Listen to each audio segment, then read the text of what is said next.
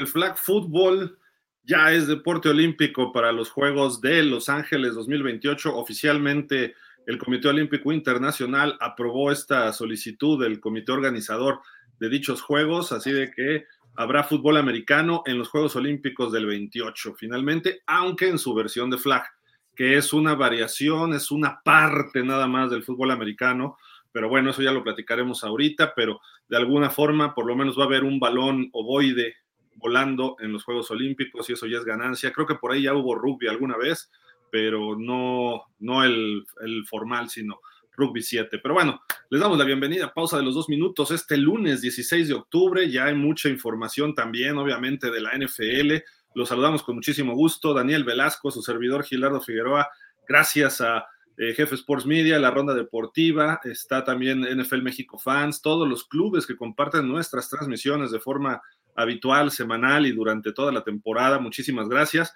y especialmente a ustedes que nos siguen desde hace muchos años eh, de forma individual, no necesariamente tienen que estar en clubes. Muchísimas gracias a todos ustedes porque cada vez hacemos más grande esta comunidad del fútbol americano. Pero bueno, primero vamos a darle la bienvenida al buen Daniel Velasco. Dani, ¿cómo estás? ¿Qué dices?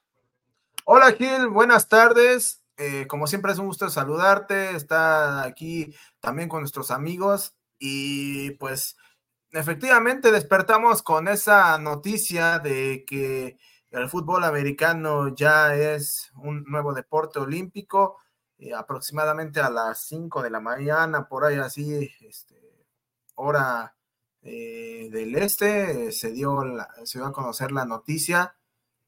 Y pues este, ahora habrá que ver eh, cómo le va a los representativos mexicanos de flag, que al menos en los Juegos internacionales, eh, pues han tenido buenas participaciones.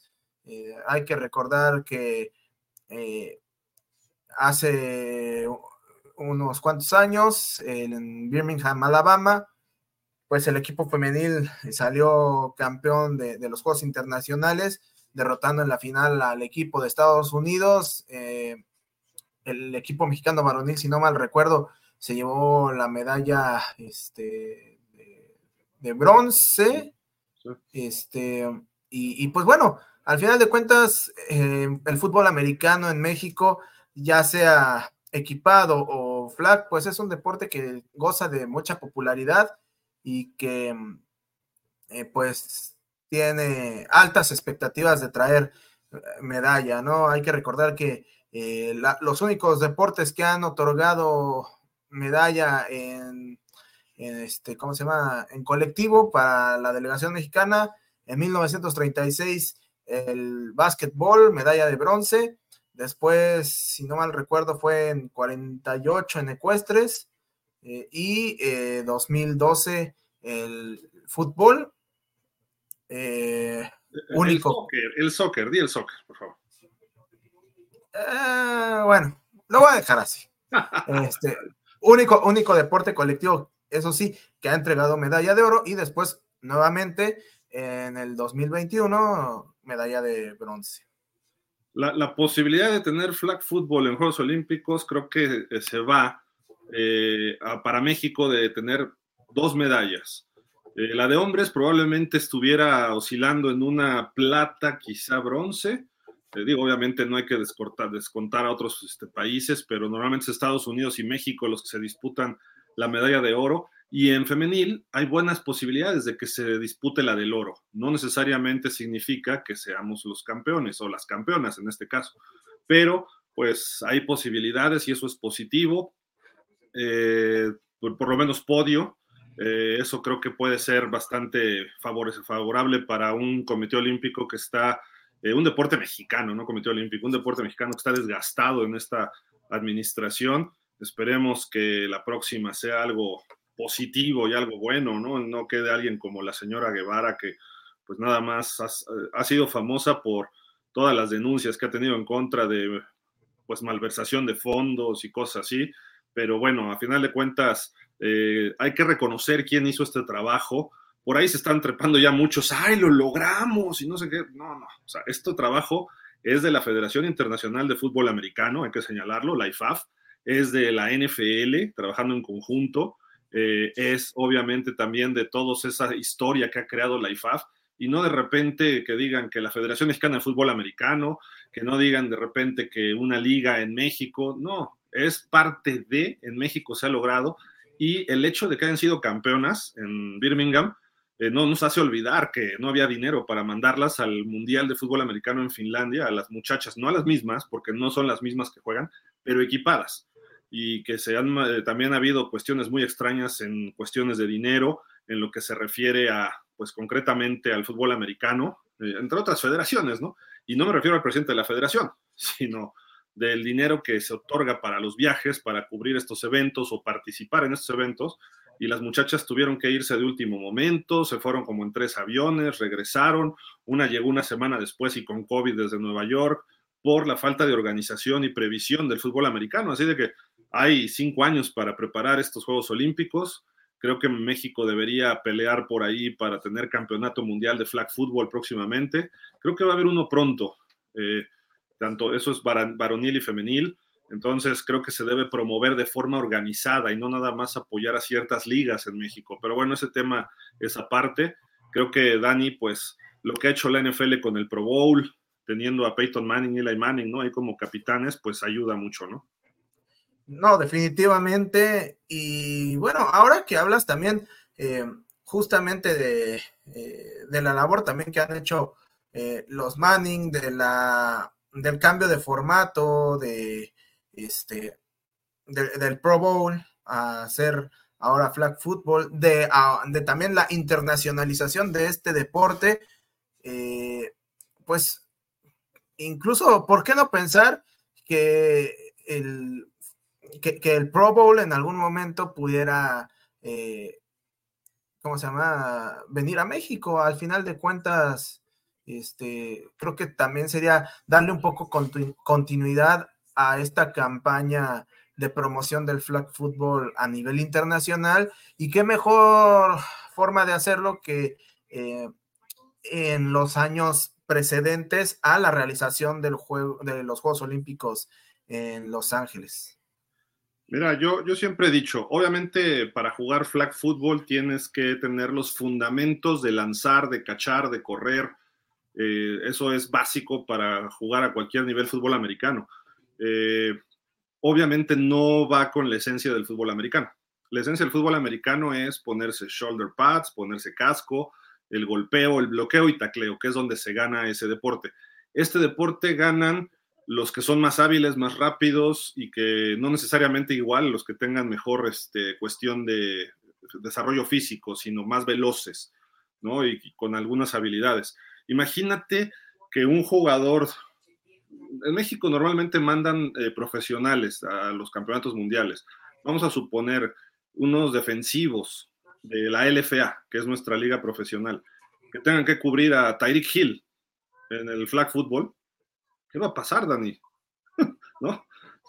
o, que tengan que cubrir a Stephon Diggs, o que tengan que cubrir a...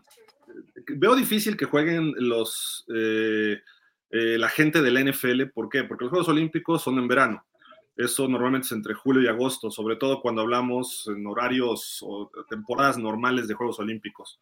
No sé si hay fecha para los Juegos de Los Ángeles. Eso significa que están en training camp. Entonces no creo que la NFL les dé chance de irse a Juegos Olímpicos a 10, 15 jugadores, que creo que es el roster de flag.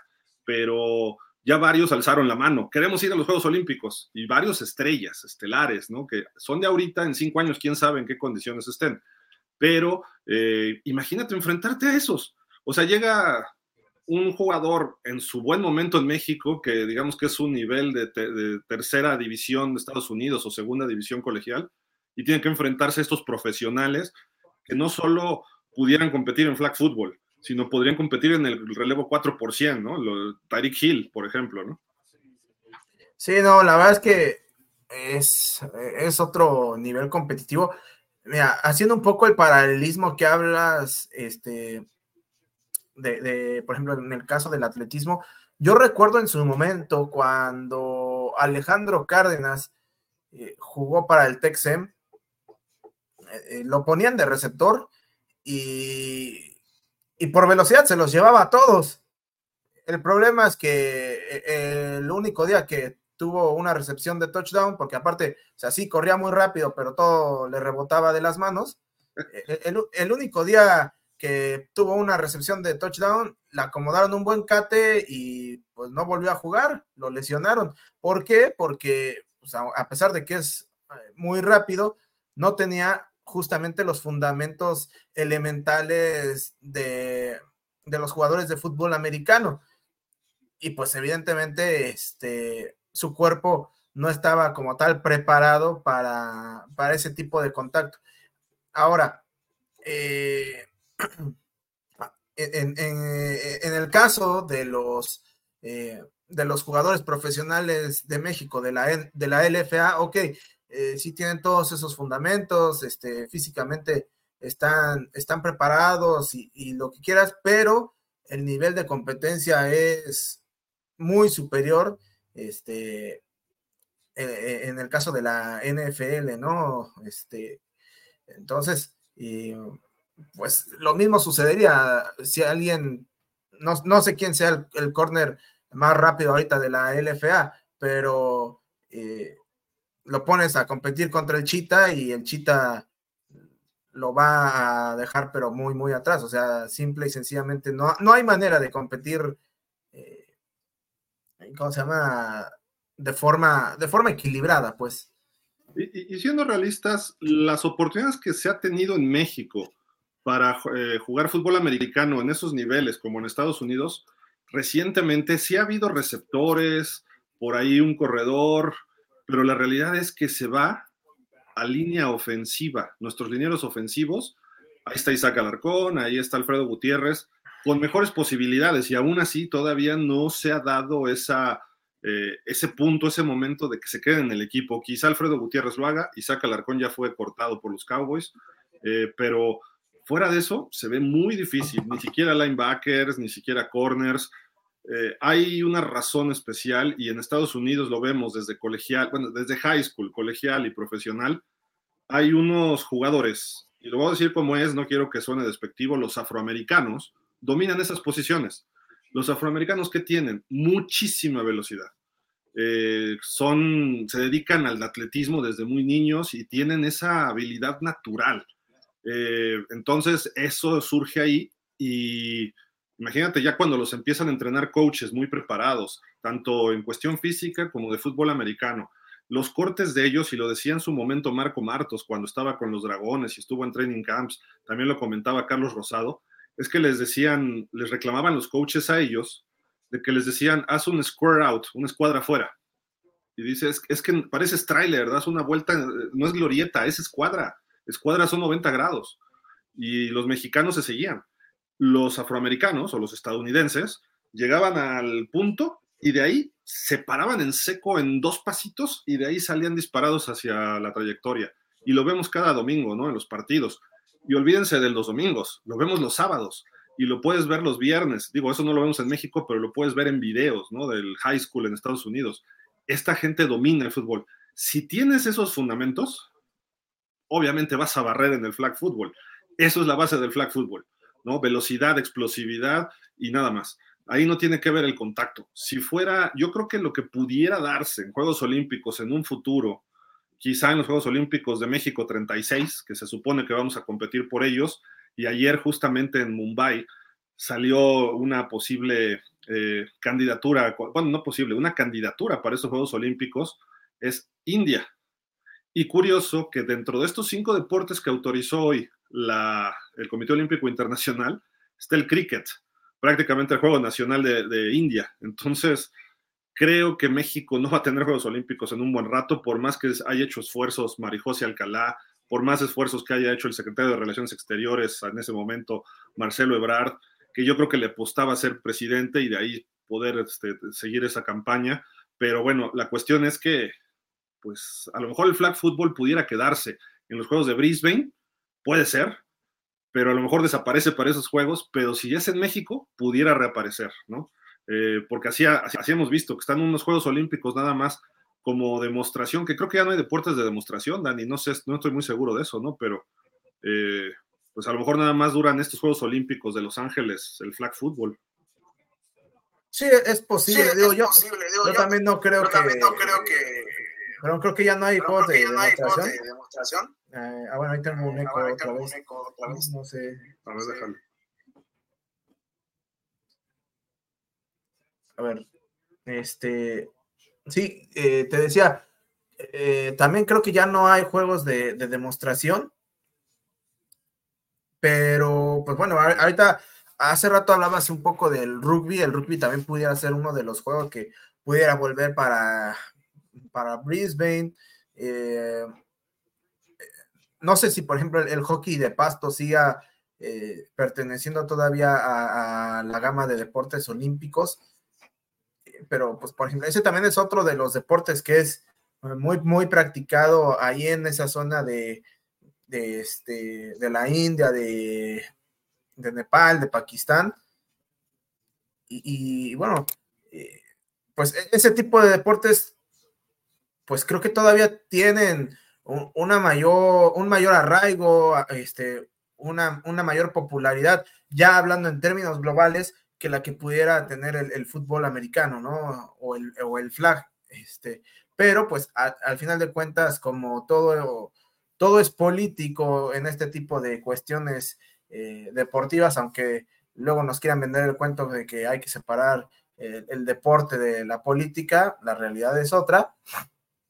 Eh, simple y sencillamente, pues por darle gusto a, la región donde se va a celebrar eh, la justa olímpica en determinada en determinado año, pues bueno, se meten cierto tipo de deportes. Regresa el béisbol y el softball después de haber desaparecido eh, bueno, de que va a desaparecer en París de 24, estuvieron en Tokio y, regresan para el 28, está el, cricket, ya dijimos, está el squash y me falta algún otro, no recuerdo, son, son cinco, flag football, béisbol, softball que van juntos, squash y pues no sé, me falta algún otro, ahorita, ahorita lo, revisamos. Rapidísimo, nada más así les comento que pues hay detalles de estos Juegos Olímpicos, ¿no? Eh, concretamente, aquí está. El béisbol estuvieron en Tokio y se suspende, se suspende para el 24. El lacrosse, el lacrosse es otro que también se practica mucho en universidades, sobre todo del noreste de Estados Unidos. Es como un deporte más de la gente nice de las universidades, ¿no? Eh, se practicó, fue, fue deporte de medallas en Londres 1908 y en Londres 1948. ¿Por qué? Porque viene de allá el lacrosse el cricket en París 1900, el squash nunca ha estado y el flag football que nunca ha estado. Son los cinco deportes, béisbol, lacrosse, cricket, squash y flag football, ¿no? Eh, para ser deporte olímpico requieres tener federaciones en todos los continentes, debes tener un número de, federaciones mínimo también este, suscritas, debes tener eh, participación global, campeonatos mundiales, campeonatos este, sub de algunas e, diferentes edades, eh, regionales, ya sea panamericanos o europeos o lo que sea. Eh, también tienes que tener pues ciertas ligas alrededor del mundo, ciertas competencias locales con una, un, tiempo de recorrido, ¿no? Entonces, pues digo, casi todos los deportes que conocemos tienen eso, ¿no? Pero a final de cuentas la IFAF ya lleva varios campeonatos mundiales varoniles, ya lleva dos femeniles equipadas y lleva bastantes, bastantes campeonatos mundiales de flag football que México con este equipo no ganó. O sea, es, chistoso porque, ojo, eh, todo el mundo dice las campeonas mundiales, este equipo de Diana Flores, de todas estas chicas, ¿no? Eh, fueron campeonas de los Juegos Mundiales, que son una especie de juegos pequeñitos para que sigan practicando y estos Juegos Mundiales es eh, una especie de Juegos Olímpicos en pequeño, ¿no? Entonces, no son campeonas mundiales, viene un campeonato mundial próximamente que ahí es donde van a participar. Entonces, ojo, pero ya México femenil y creo que varonil también ya alguna vez han sido campeones mundiales de flag football. Recuerdo por ahí del 2004, 2006, 2008, en alguna de esas este, etapas, las mujeres este, mexicanas fueron las campeonas del mundo. Así de que, pues ojo, hay que también ver la medida justa y no dejarnos eh, envolver por las, las, cifras o por los, eh, por los comentarios para vender algo más de lo que es, ¿no? Entonces, Diana Flores es buena, sí, pero ha habido grandes futbolistas o jugadoras de fútbol americano este, tocado de flag. bandera en la historia que han sido incluso mejores que ella. ¿no? O sea, ojo, lo que pasa es que es el momento y ella lo ha aprovechado muy bien y ha sabido manejar las relaciones públicas. Es la embajadora del flag football a nivel internacional. La arropó la NFL por el momento de lo de Birmingham y a partir de ahí esto ha crecido en México. Y obviamente el presidente de la Federación de Fútbol Americano, eh, César eh, Barrera, pues ha aprovechado esto porque él, generó una liga de flag football en su momento. De hecho, así llega la Federación de Fútbol Americano y cuando fallece Jorge Robio, él se queda ahí. Entonces, ha sido un impulso muy fuerte en la federación y ciertos manejos del flag football, que repito, yo estoy feliz de que haya fútbol americano en cualquier versión y, y, si lo hubieran puesto en Madden también estaría feliz, pero no es el fútbol americano que nosotros esperaríamos que estuviera en Juegos Olímpicos, nada más, es lo que digo, con su casco, sus shoulders y a lo mejor 11 contra 11 es muy difícil, pero podrías tener una especie de fútbol arena, un 7 contra 7, y eso podría ser mucho más accesible para Juegos Olímpicos y podrías tener una competencia como los campeonatos mundiales varoniles y el campeonato mundial femenil, que puede haber ocho equipos sin problema. Eh, se puede conseguir. Hay muchos equipos europeos que practican. Podrías llevar a Nigeria, que es la única federación en África, que yo sepa, creo que hay otra ya. Eh, podrías llevar a Brasil, que juega americano, Australia, que juega americano, Corea, Japón, y en Europa Francia, Alemania, Dinamarca, Finlandia, Suecia, Italia, España, los que ustedes quieran pueden jugar fútbol americano y obviamente Norteamérica, ¿no? Los 13 países de, Norteamérica podrían estar, que en teoría son los tres mejores. Entonces, pues, y Japón, son los cuatro mejores equipos. Por eso se espera que haya medallas para México, ¿no? Pero bueno, en fin, un buen dato y esperemos que no vaya gente del NFL, sino adiós medallas de oro. Y esperemos, ojo, tampoco voy a demeritar lo que hicieron las chicas en Birmingham pero no mandaron a las mejores jugadoras de Estados Unidos a ese, torneo en Estados Unidos. USA Football fue un equipo de, no digo de malas, pero de segundo nivel en Estados Unidos. Las mejores jugadoras no fueron a ese torneo. Entonces México aprovecha y gana y le gana bien a las estadounidenses, que tiene mucho mérito. Y pues, ojo, tampoco va a ser fácil para que el equipo de Diana Flores pueda alzarse con la medalla de oro y faltan cinco años. A lo mejor Diana Flores y estas muchachas ya no son las que nos van a representar tampoco en cinco años, pero en fin, son datos, pero felices porque tenemos deporte olímpico dentro del el fútbol americano o alguna de sus variantes, Dani. Estás, muteado. Perdón, ahorita que, hablabas de una de sus variantes, eh, pues no podría estar también incluido por ahí el Lingerie Football. eso no es fútbol, eso es espectáculo, Dani, por Dios. Oye, si hasta el golf fue deporte olímpico, no me digas que el golf es un deporte, el golf es, es una jalada el golf. Yo, yo, no camino los 18 hoyos, ¿eh? O sea. ellos tampoco se van en su carrito. Por Dios. En, torneo no pueden, en torneo oficial no pueden. Tienen que caminar los 7000 a 7000 yardas, ¿eh? No, no, no, no es de me subo al carrito y vámonos salvo que tenga alguna condición, algún golfista, pero eh, hubiera sido bueno y bueno, creo que sí le tocó a Loreno Ochoa, ¿no? En alguna... Sí, creo, sí creo que fue... Creo que fue justamente en, eh, en, Londres cuando fue deporte olímpico. Ah, pero ya se había retirado Lorena, ¿no? Ahí. Lorena fue la número uno del mundo 3-4. Eh, sí, pero no, pero ya no estaba Lorena, ahora que me acuerdo, esa vez fue este fue la hija de Andrés, la hija de Andrés, la hija de Andrés Fassi, que no me acuerdo cómo se llama, y, y el chavo, ¿cómo se llamaba? Hubo, hubo, dos chavos, uno de ellos llegó hasta la última ronda muy bien colocado y al final ya no pudo resistir, ¿no? Sí. No, creo que se apellida.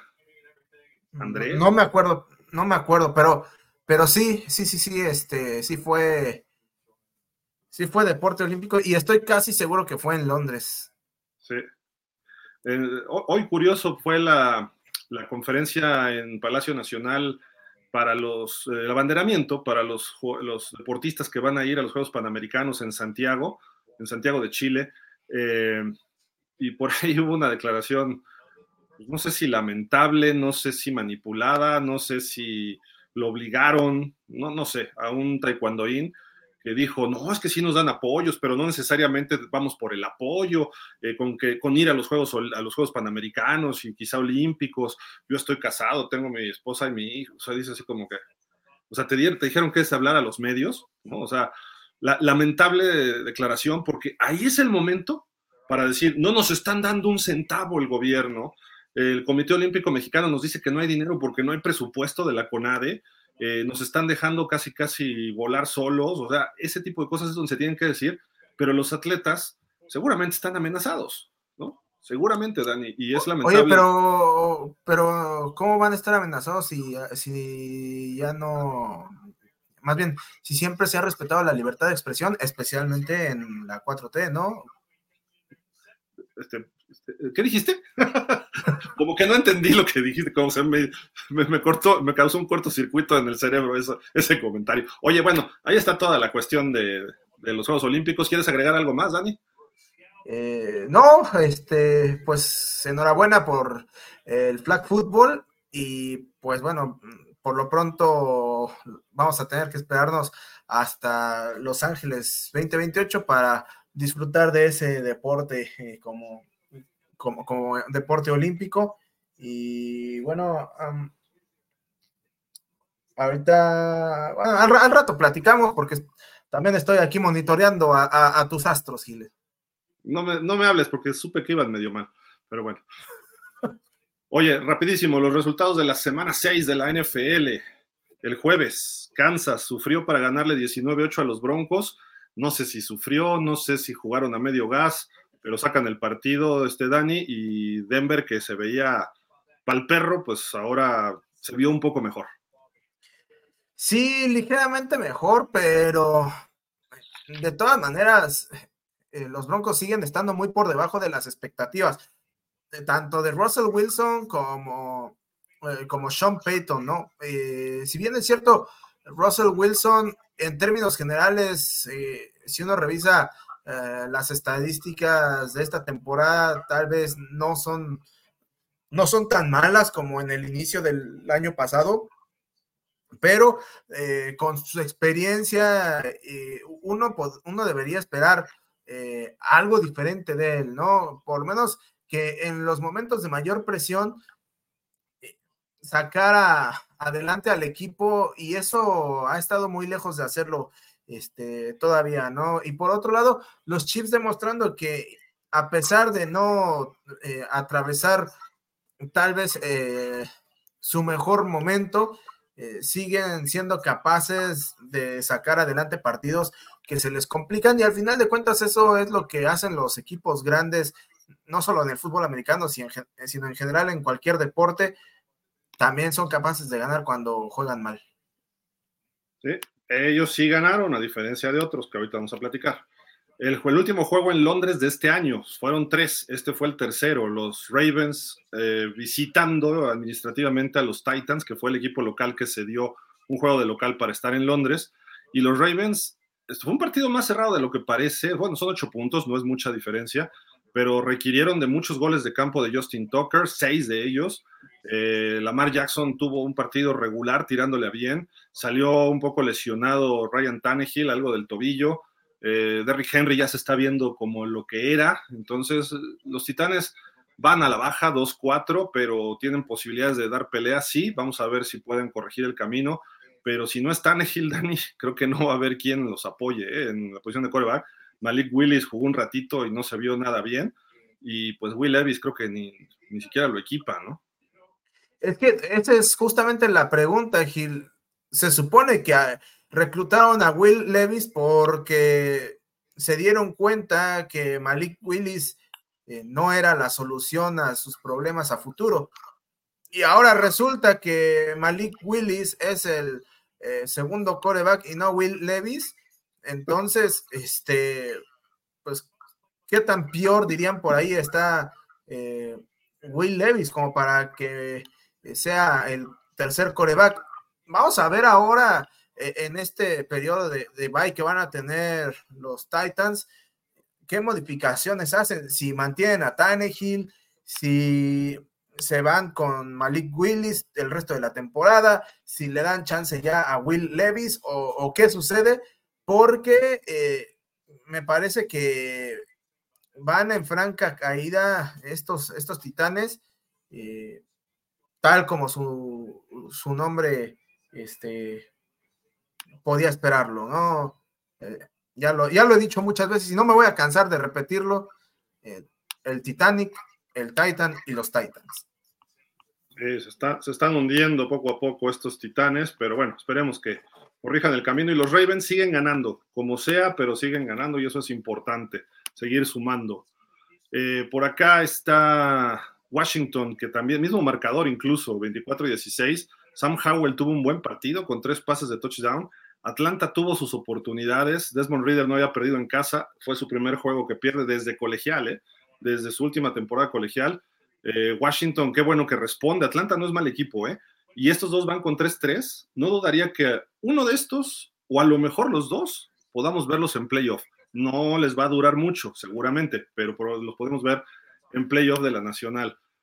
Eh, vámonos rápido con Minnesota-Chicago. Los vikingos ya ganaron 19-13 a Chicago y Chicago se sigue hundiendo. Sale medio lesionado Justin Fields. Se armó un broncononón en la fila del baño en el estadio, Dani. Que bueno, ya cada semana en la NFL hasta aparece un Pumas América, una cosa así, ¿no? Las, la, tribuna se pone muy, muy pesada, ya no es tan respetuosa la afición, pero ganan los vikingos, creo que estos dos equipos, quizá los vikingos puedan repuntar en algún momento, eh, pero Chicago esperábamos más de ellos y no ha dado, ¿eh? Sí, sobre todo después de la buena actuación que tuvieron la semana pasada en el partido contra los Commanders, uno esperaba que que posiblemente ese hubiera sido el envío anímico que necesitaba Chicago para poco a poco salir del bache en el que se metió al inicio de la temporada, pero pues después de la exhibición que dieron este domingo, da la impresión que lo del jueves anterior fue un accidente, porque otra vez se vio un equipo impreciso, Justin Fields no tuvo este, un buen juego, eh, su ofensiva inoperante, y pues los Vikings aprovecharon que se encontraron esta versión de los, de, los Bears y sacaron el partido. Vamos a ver si ahora eh, justamente se transforman esos Vikings en algo semejante a lo que fueron el año pasado o sigue siendo eh, la triste eh, cara que nos están mostrando esta temporada. En Cincinnati, los, los Bengals parece que están medio de regreso, llevan dos victorias seguidas, 17-13, le ganan un buen equipo de Seattle que venía de descansar. Eh, dijo Joe Burrow al final, nunca me voy a disculpar por una victoria. ¿Por qué? Porque lo empezaron a cuestionar sobre un juego feo, que ganaron feo, ¿no? Y feo significa que no produjo la ofensiva, que no se ve la explosividad que tanto promete él y Jamar Chase y sus otros receptores y Mixon y la ofensiva nada más 17 puntos y por poco pierden además, ¿no? Entonces dijo, no, voy a disculpar por una victoria y bueno, lo entiendo, pero obviamente este triunfo se logró quizá por estar en casa y quizá porque Seattle también le, le afectó un poco eso, más haber descansado, pero si hubiera sido en Seattle seguramente pierden, ¿no? Muy probablemente, creo que más allá de del funcionamiento, efectivamente lo rescatable es la victoria. Eh, los Bengals todavía tienen muchas cosas en las cuales trabajar porque definitivamente están muy lejos de ser los Bengals que estábamos acostumbrados a ver los últimos dos años. Y los Seahawks, eh, pues creo que ya, o sea, si bien no son un mal equipo, pero creo que tampoco son ese eh, super equipo que, que tal vez por momentos la temporada pasada parecía, ¿no? creo que se empieza a parecer a, un equipo eh, más gitano que, esperábamos desde el año pasado, eh, pero eso no quita que este, le puede pegar a cualquiera. Sí, de acuerdo. Eh, pues vámonos con resultados rápido para tocar un par de juegos. Los Tejanos, cuidado, ¿eh? Siguen ganando 20-13 a Saints y están 3-3 y CJ Stroud está mostrándose como un verdadero eh, equipo sólido. Eh, Miami sacó ventaja de unos, unas panteras muy a la baja que no han ganado. Empezaron ganando 14-0 y le dieron la vuelta, se, se aplicaron y fueron 35 puntos sin respuesta. Y de hecho, los últimos siete de las panteras fue cuando entró Mike White y le hacen un pick six. Raheem Monster se vio bien, no hicieron extrañar en nada al novato de Bonnie Chan. Luego eh, tenemos a los, a los Raiders, que los nuevos Pats, los Pats de Las Vegas. George McDaniels le ganó a su maestro, el señor Bill Belichick, 21-17. Quizá el juego pudo haber sido hasta más amplio, pero los Patriotas se esforzaron un poco más. Eh, pero sacaron el partido los Raiders, que están 3-3. A pesar de todo, van 3-3. Y los Pats, 1-5, Dani, 1-5. Eh, ¿Ya le tocamos las golondrinas a Belichick o fue nada más un avance de las golondrinas por parte de su expupilo, de George McDaniels? Yo creo que ya están empezando a sonar, todavía no al full, pero creo que ya se empiezan a escuchar y cada vez más cerca y más fuerte, porque los Patriotas se comienzan a, hundir más y más en una crisis eh, que no habían estado en mucho tiempo. Lo peor es que no se le ve por dónde puedan recomponer el camino. Eh, la siguiente semana tienen a los Bills, después a los Dolphins. Entonces, híjole, eh, este 1-5 todavía puede ponerse 1-7. Tremendo lo que le viene. Luego, en un juego que Arizona, pues se mostró que es Arizona, el Arizona actual, ¿no? Los Rams por ahí sufrieron una lesión de este corredor Williams pero ya con Cooper Cup de regreso y al full, ¿eh? o sea, 148 yardas, un touchdown, 26-9 le ganaron a los Cardenales. Eh, luego tenemos este juego de Detroit en Tampa, les volvió la maldición del uniforme feo, ese uniforme que se ve muy, muy suavecito, ¿no? Así como que este equipo da risa más que, de, más que verlo como un equipo eh, sólido. Pero bueno, es la historia de ellos, así se fundaron y ni modo, hay que respetarla, pero Detroit se vio bien algo, Dani, yo pensé que estabas en el estadio porque había medio estadio, eran fans de Detroit, incluso en la foto se ve atrás, ve puras playeras azules de los aficionados y la hace una semana o dos que estuvieron en Green Bay, también, o sea, ya los fans están subidos al tren de los Leones, ¿eh? Es que, eh, pues, incluso hay algunos medios, Gil, que ya comienzan a poner a los Leones como posibles candidatos al Super Bowl del lado de la conferencia nacional. Me parece que todavía hay que tener cuidado con esa, ese tipo de declaraciones, pero eh, yo sí no descarto que sean un equipo muy, muy incómodo en playoffs y que incluso puedan llegar a meterse tal vez hasta la final de la conferencia nacional. Pero por lo pronto van 5-1 y, y pues bueno, son eh, el tercer mejor equipo de la conferencia nacional. Muchos dicen que es el uno, ¿eh? Incluso, digo, quizá por el momento de ayer, que justo hacia allá vamos, porque esto es lo que se publicó en el sur de la Florida. Bienvenidos a Perfectville, la villa perfecta, la población 1, fundado en 1972. ¿Por qué? Porque ni Niners ni Philly quisieron visitar ahí. Ayer perdieron los dos y fueron cosas más o menos, bueno, semejantes. ¿Por qué? Porque los dos de visitantes, ante un equipo que deberían haber derrotado sin problemas. San Francisco visita Cleveland, Cleveland sin Deshaun Watson, pero que cuentan con una defensiva espectacular los, los Browns. Para mí es la mejor defensiva de la NFL, sin que sea la número uno ranqueada en yardas y eso, pero su eficiencia es muy buena.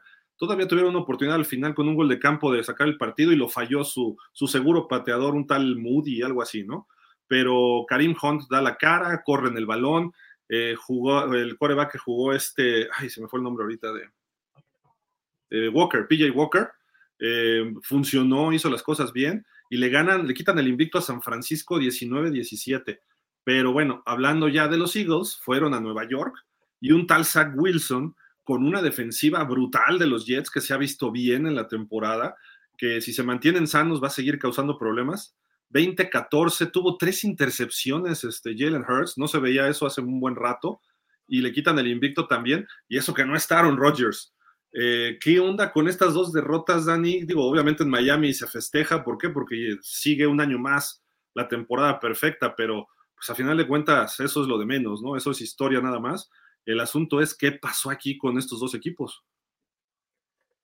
Pues tarde o temprano tenían que perder y pues creo que hay que darle mucho mérito justamente a las dos defensivas que se enfrentaron. Los Jets eh, y los Browns son dos equipos que tienen eh, muy buenas defensivas y que en tanto no regrese eh, de Sean Watson en el caso de los Browns y en tanto eh, no llegue alguien más a sustituir a, Zach Wilson esta temporada, van a, van a seguir sufriendo esos dos equipos, pero podrán mantenerse en, en los juegos en tanto las defensivas sigan actuando de manera tan sólida como lo hicieron eh, el día de ayer. En el caso de los Jets, cuatro intercambios de balón, eh, tres intercepciones a, a, Jalen Hurts. También eh, en el caso de San Francisco, pues Brock Purdy lanzó, lanzó intercepción. los, los, lograron los lograron mantener a raya, sobre todo en la segunda mitad, donde Brock Purdy solamente lanzó 50 yardas por aire, este, no podía eh, prácticamente completar nada y, pues en el momento de la verdad, al final de cuentas, la presión pesó sobre, sobre Moody, este pateador novato de los Niners, y, y pues bueno, eh, se acabaron los invictos en la NFL. Sí, no hay invictos ya. Y bueno, eh, quería preguntarte sobre los Jaguars, porque por ahí se habla de que hay una lesión en la rodilla de Trevor Lawrence. Ganan 37-20. Etienne tuvo un buen partido, me gustó lo que hizo. Eh, si no son muchas yardas, estuvo muy eficiente sus dos touchdowns. Eh, tuvieron problema como cinco minutos y después resolvieron el partido. Luego se medio se le acercaron los Colts y otra vez pusieron el acelerador y ganaron. Creo que ya los Jaguars estamos empezando a ver su potencial, no porque los Colts sea buen equipo, pero ya se empieza a ver un poco más, ¿no? Pero la preocupación es qué está pasando con la rodilla de Trevor Lawrence. Mira, eh, ya fue casi al final del partido esa jugada. Sí se vio bastante ñero el defensivo de los, de los Colts, porque otra vez se le lanza a los pies y, deja tú la tacleada, pues obviamente tiene que ir a taclear, pero el problema es que lo jala a Trevor y luego este, aplica el, giro de la muerte como hacen los cocodrilos y ahí es cuando, cuando viene esa lesión. Afortunadamente no lo alcanza a, agarrar de lleno, sí, sí, se, sí les tira, digamos, un poco la pierna, viene la lesión en la rodilla, pero los últimos reportes indican que no es una lesión grave que sí va a tener que ir día a día, pero que muy probablemente estará jugando el próximo jueves. Y, pues bueno, eh, hay que tener cuidado nada más con ese tipo de, jugadas este, por parte de los Jaguars, porque pues sí, la, línea ofensiva ha habido momentos en múltiples partidos en donde hace agua y le pegan a Trevor.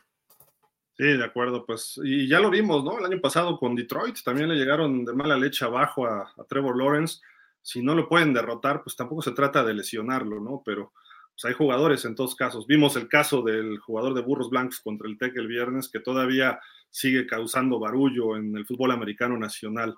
Pero en fin, vamos a... ¡Ay, el partido de la noche! Eh, Búfalo recibiendo a los gigantes. Partido muy cerrado. Ganan 14-9 los Bills en casa. Stephon Dix tuvo 10 recepciones, 100 yardas. Los gigantes se vieron bien no sé si les afectó el viaje a Londres a los Bills, no sé si los Bills entraron confiados, pero el partido lo pudo ganar los Gigantes, más bien lo dejó ir los Gigantes con sus decisiones y aparte fueron apoyados, no apoyados, beneficiados es la palabra, beneficiados por dos decisiones arbitrales que marcaron puntos importantes. La primera fue esta, Dani, que lo comentamos mientras estaba el partido. Eh, ustedes díganme, ¿esto es una rudeza al pasador? Le pega la mano y la otra mano va al shoulder cae Josh Allen y resulta que es una rudeza al pasador por parte de Okereke.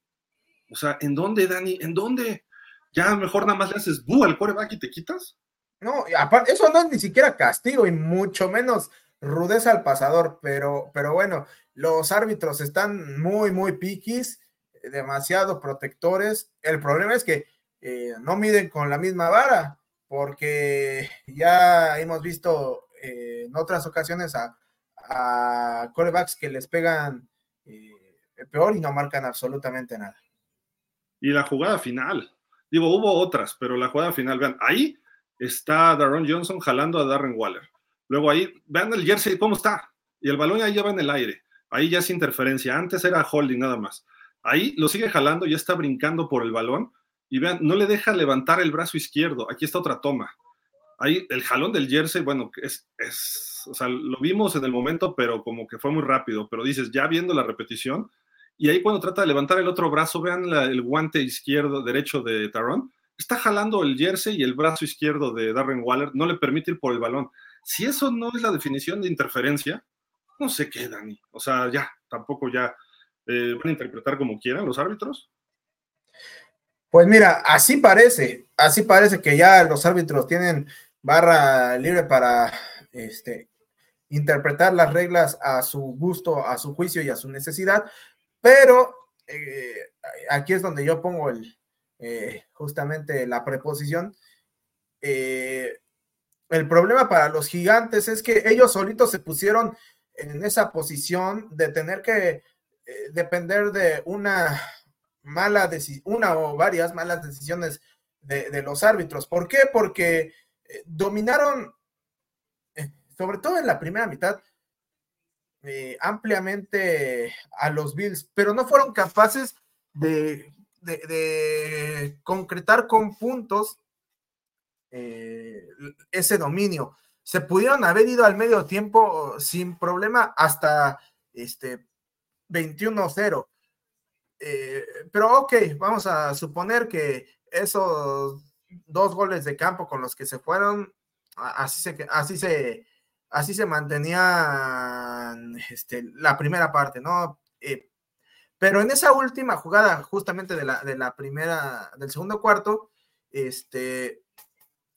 tienen 14 segundos en el reloj, no tienen tiempos fuera tienen la posibilidad de mandar tres pases a la zona de anotación y deciden correr y correr por el centro del campo, donde obviamente si te detienen en lo que se para la bolita, se acaba el partido, o bueno, se acaba, se acaba la mitad, y todavía eh, eh, Brian Dable se pone a reclamarle a Tyro Taylor cuando la responsabilidad no es de Tyro Taylor, la responsabilidad es del señor este, Brian Dable que envía ese tipo de, jugadas, ¿no? Y luego ya, eh, al final, en el, en el segundo medio, en, el último cuarto, cuando el partido está al límite, vemos también a Tyrod Taylor que se avienta la, Dakota Special y, por poquito y también lo taclean dentro del terreno de juego y se acaba el partido. Afortunadamente logró salirse y bueno, ya después vino esa serie de jugadas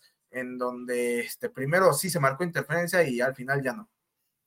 Ahora, de cualquier forma, los árbitros marcaron mal esas dos acciones. Que si los gigantes hicieron o no o se equivocaron, sobre todo la última, les hubiera dado otra jugada más para tratar de ganar el partido. Como estaban jugando los gigantes, a lo mejor no lo ganaban, ¿no? Ni aunque hubiera sido un cachito así de distancia, ¿no? pero la, realidad es que los árbitros, a ellos no les importa si un equipo hace o no para merecer un triunfo. Ellos no son quien para juzgar eso. Ellos tienen que juzgar eh, si es castigo o no es castigo en el momento. Si no lo ven castigo, pues bueno, es un error. Si lo ven castigo y no lo marcan, puede ser que se le atoró el pañuelo o a lo mejor ya es donde empieza a entrar el sospechosismo, porque dicen, qué curioso que la semana que juega mal Kansas, que casi pierde con Denver, que pierden los dos invictos y Buffalo, un equipo contendiente, no podía perder eh, o las apuestas cómo estaban. Estaba favorito 14 puntos los Bills. Eh, ya el hecho de que no cubrieran la línea ya era un asunto. Y ahí es donde de repente leemos comentarios precisamente de muchos, mucha gente fans que dicen es que no puede ser, la NFL está arreglada y cosas así. Son errores arbitrales, yo no voy más allá, pero se tienen que marcar, sin importar cómo esté la condición del juego. ¿Ha habido juegos? Hubo un partido Nueva Inglaterra-Miami, ganó Miami, pero quedaba un segundo porque hubo un castigo, no me acuerdo qué pasó, y los equipos se despidieron, los árbitros se metieron al vestidor y alguien les habló, oye, queda todavía un segundo. Tenía el balón Miami, que estaba arriba en el marcador, y ya se estaban quitando los shoulders varios, regresaron algunos jugadores, otros se quedaron en la entrada al vestidor, eh, los que tenían que jugar la ofensiva y la defensiva de los Pats, estoy hablando del 2001 o algo así, y los árbitros dijeron, órale, se, se juega la última, la última jugada porque no podían dar por terminado el partido oficialmente sin esa jugada. Y nada más puso rodilla en tierra el quarterback de Miami y dices, ahí sí son estrictos en ese tipo de, tonterías que ya no iba a cambiar nada. Y en estas es donde dices que permitan un reto, ¿no? A, una decisión arbitral, uno por juego, no te digo que cada, cada rato, pero uno por juego, y te lo guardas para el final, como este caso, ahí hubiera sido válido para Brian Dable decir, oigan, pues eso es interferencia, lo revisas y se ve, era holding primero y luego era interferencia. Y aparte hubo una antes, un bombazo, Dani, que casi taclean antes al receptor, que no le dejaron ir por el balón tampoco, que dices, bueno, ese iba el pase un poco corto, pudieras decir que no era atrapable, pero esta le pega en la mano a pesar de todo. Oye, tal vez otra manera, otra, este, ¿cómo se llama? Otra regla que podría aprobarse, o, por lo menos buscar que se aprobara es eh, las cuartas oportunidades se revisan sí o sí en automático y la última jugada de, de cada mitad se revisa sí o sí en automático. Este, y, y ¿cómo se llama? Que en ese, en ese tipo de situaciones los, los árbitros puedan eh, también buscar castigos, pero solamente, solamente las cuartas oportunidades y la última jugada de cada mitad que se revisaran en automático. De acuerdo, digo, ese va a ser tema para largo rato y la NFL se ha visto mal en el arbitraje este año, igual que desde el año anterior. Esperemos que esto se corrija. Hay cinco comentarios, rapidísimo, vamos a darle. Ya está empezando el partido, tiene el balón el equipo de los Cowboys. Daniel Berry y yo, Rafa Rangel nos dice, en el bus, rumbo a casa, disfrutando de sus comentarios, caballeros, excelente tarde. Igual, Rafa, que llegues bien. Mis comentarios, cada vez se ve más lejos la posibilidad de que algún equipo termine invicto y gane el Super Bowl. Totalmente de acuerdo. Ismael Leal dice, buenas tardes Gil y Dani, otra semana sin que aparezca en el programa el señor Aaron Ungar y el buen Ponce, ahora sí tampoco quiere dar la cara. Por lo que se viene, creo que no los vamos a ver. Si no, ya, ya dijeron, hasta que los, los Patriots vuelvan a ser campeones, dijo Ponce, y el buen este, eh, Aarón, pues es que ahorita está él reunido con la gente de Cowboys Nation Sonora viendo el partido allá en, en donde se reúnen a ver los juegos allá en Hermosillo. Por eso. Oye, a ver, si mañana no se, este, no se une también a la lista Justin Herbert de los que andan buscando a Aaron. Se va a sumar a Dios. a, ver, a ver si Aaron se presenta. Esperemos que gane Dallas porque queremos a Aaron de regreso, ¿no? Pero bueno.